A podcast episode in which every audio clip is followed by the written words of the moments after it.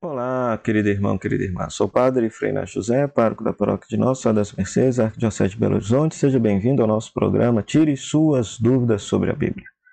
Uma pessoa me questionou, fez a seguinte pergunta: Por que, que a igreja faz imagens? E ela questionou pelo seguinte fato, porque ela abriu a Bíblia dela lá em Êxodo, capítulo 20, versículo 4 a 5, e leu. Não farás para ti nenhum ídolo, nenhuma imagem de qualquer coisa no céu, na terra ou nas águas debaixo da terra. Não te prostrarás diante deles, nem lhes prestarás culto, porque o Senhor teu Deus, um Deus zeloso, etc, etc. Então, diante desse texto, ela ficou questionada: por que a igreja faz imagem? Será que a igreja não estaria sendo idolátrica? Então, perceba-se. Então, vamos lá. Primeira coisa, a, a palavra mais importante nesse texto está justamente no versículo 4, não farás para ti nenhum ídolo. Ídolo é tudo aquilo que se coloca no lugar de Deus. No lugar de Deus. E não propriamente a imagem. Segunda coisa. É errado tirar o texto do seu contexto. Né? Êxodo capítulo 20 é o decálogo, os dez mandamentos que Deus deu ao povo depois que libertou o povo da escravidão do Egito. Então repare que Deus deixa bem claro não é para fazer nenhuma imagem de coisa no céu, na terra ou nas águas debaixo da terra. Por quê? Veja só. Se você nunca viu, veja agora. Você já teve a curiosidade de ver como é que eram os deuses egípcios? Então, olha só, dá uma olhadinha aqui. Grande parte deles tem fisionomia de animais: raposa, é, pavão, leão, jacaré, crocodilo, coruja, o próprio, o próprio faraó era considerado Deus, né? O próprio faraó era a encarnação de Horus ou de Osíris, né? O próprio Deus. Então perceba que dentro do contexto literário da narrativa e dentro do contexto histórico, Deus está proibindo ao povo de Israel que faça que adorem os deuses egípcios, os deuses do Egito. Os deuses do Egito. Moisés é um personagem do século 13 a.C. Não se pode pegar um texto atribuído a um contexto do século 13 a.C. e querê-lo aplicar para a Igreja Católica, que só foi existir depois de Cristo. Quem faz, isso, quem faz esse movimento desse texto sem a devida interpretação e atualização do texto está fazendo uma chamada leitura fundamentalista da Bíblia, que é uma leitura absolutamente errada, uma leitura absolutamente distorcida do texto. Distorcida do texto. Tá bom? Depois, a Bíblia, o problema da Bíblia não é com imagens, o problema da Bíblia é com ídolos. Por quê?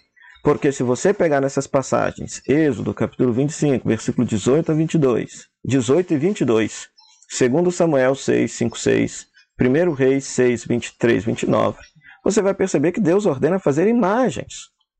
E olha só que interessante, no Êxodo 25, 18 e 22, Deus manda fazer dois querubins para se colocar em cima da arca. E no versículo de 22 fala que vai conversar com Moisés a partir dos querubins. No segundo Samuel, capítulo 6, Davi dança diante dos querubins da arca. 1 Reis, capítulo 6, Salomão faz querubins para colocar dentro do templo de Jerusalém. E Deus não se chateia é absolutamente de nada disso. Teriam outros textos, por exemplo, no livro de Números, quando Deus manda fazer uma imagem de uma serpente e todos aqueles que olhassem para a imagem ficariam curados. Então perceba que o problema não é fazer imagens, mas o problema é fazer ídolos, é colocar coisas no lugar de Deus em nossa vida. Além disso, quem conhece um pouquinho da história da igreja sabe que essa questão das imagens já foi resolvida e debatida na igreja no século VIII e século IX. Porque houve um grupo dentro da igreja chamado de iconoclastas, que eram contra as imagens, que levantaram a ideia de que era proibido se fazer ícones e imagens dentro da igreja.